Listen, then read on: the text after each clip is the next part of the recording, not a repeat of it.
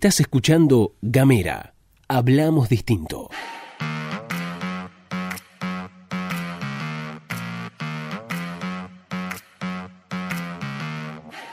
Hola, ¿qué tal? ¿Cómo te va? Bienvenido, bienvenida, bienvenida una vez más a la pastilla de Gamera, este microinformativo que distribuimos de lunes a viernes. Mi nombre es Luz Escarpati y como es habitual en estos días a la distancia y de forma virtual me acompaña Gastón Lodos. Y acá estamos con ustedes a la distancia, como les dice Luz Escarpati habitualmente, pero con las ganas de informar y de contarte todo lo que pasa en el día a día. Estas son las noticias. Empezamos con el recorrido de las noticias porque hay una importante cantidad de trabajadores que realiza un reclamo en las puertas de la fábrica IATEC del grupo Mirgor en el que piden por la incorporación definitiva del personal de planta discontinua, los famosos PPD, cuyos contratos terminarían el 28 de diciembre. Ángel Gordillo, secretario de organización de la UOM de Río Grande, explicó lo que implica estar contratado para estas personas bajo esta modalidad en diálogo con FM Masters no, no, no pueden pensar en decir, bueno, eh, voy a sacar un préstamo, voy a hacer una casita o voy a irme, no sé, 10 días a ver mi familia. No lo pueden hacer, ¿por qué? Porque no saben qué va a pasar y la fábrica tampoco da respuesta. Entonces, el día de ayer se, nos convocamos con las compañeras y los compañeros en el gimnasio Moyano, donde hicimos una asamblea donde fue eh, bastante importante y tomamos la decisión de que íbamos a manifestarnos pacíficamente porque la fábrica no está parada, la fábrica sigue trabajando, pacíficamente acá afuera generando reclamo y para que eh, la empresa entienda de que es un reclamo justo para las compañeras y los compañeros.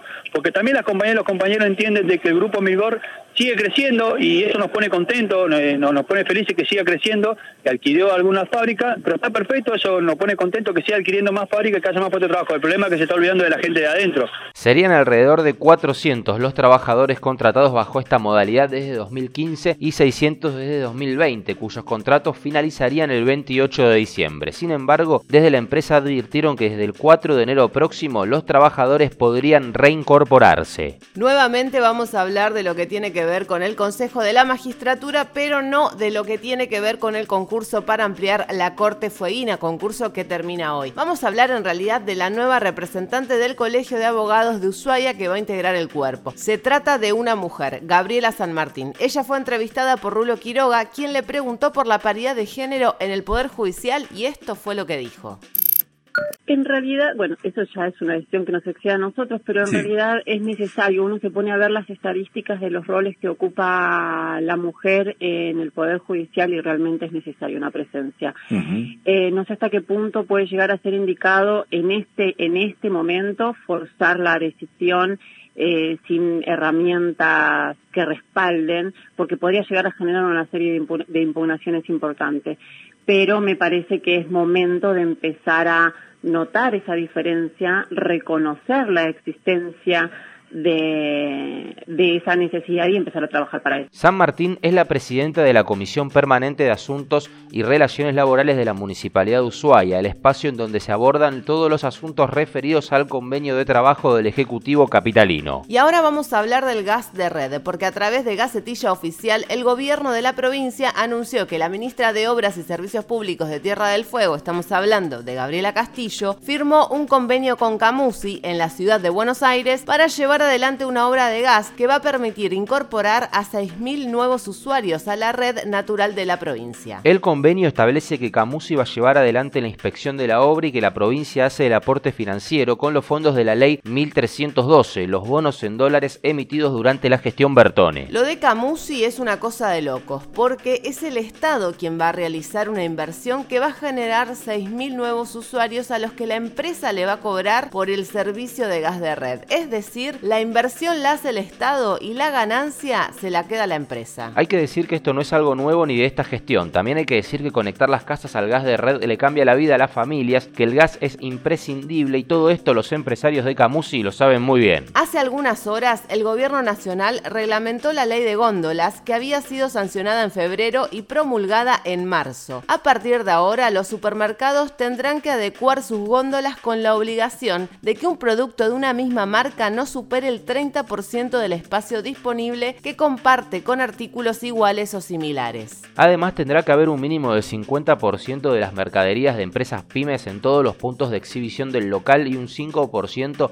deberá estar disponible para sectores de la economía popular. Otro de los puntos para aplicar establece que los supermercados deben ofrecer un mínimo de 5 proveedores de un mismo producto. Por otro lado, la ley prohíbe a los supermercados la venta o alquiler de espacios preferenciales, tanto en los locales físicos como en los sitios online. Además, obliga a que los productos de menor valor, que suelen estar medio escondidos, tengan que estar colocados a una altura equidistante entre el primer y último estante de la góndola y en la primera visualización de productos de categoría en cuestión en las plataformas online. Es decir, que podamos verlos mejor a la hora de elegir qué producto queremos. Vamos a hablar brevemente de las PASO, porque se discute seriamente si el año que viene hay que suspenderlas o no. Ya habíamos dicho que al menos 22 gobernadores impulsan la suspensión de las elecciones primarias y presentaron un proyecto a través del diputado del Frente de Todos, Pablo Shedlin, en el que argumentan que suspenderlas evitaría mayores riesgos sanitarios en el marco de la pandemia y reduciría los gastos ante la crisis económica global. La noticia es que un grupo de diputados de la UCR presentó un proyecto de ley para evitar la suspensión de las primarias abiertas, simultáneas y obligatorias. La iniciativa fue elaborada por la diputada Carla Carrizo y cuenta con las firmas de varios diputados y diputadas radicales y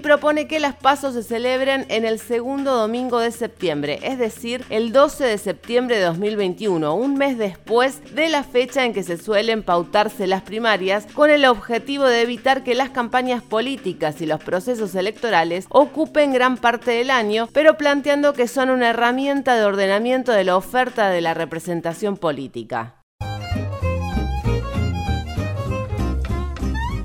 Bueno, ahora sí, nos vamos, nos despedimos. Esto ha sido todo por hoy. Hasta la próxima.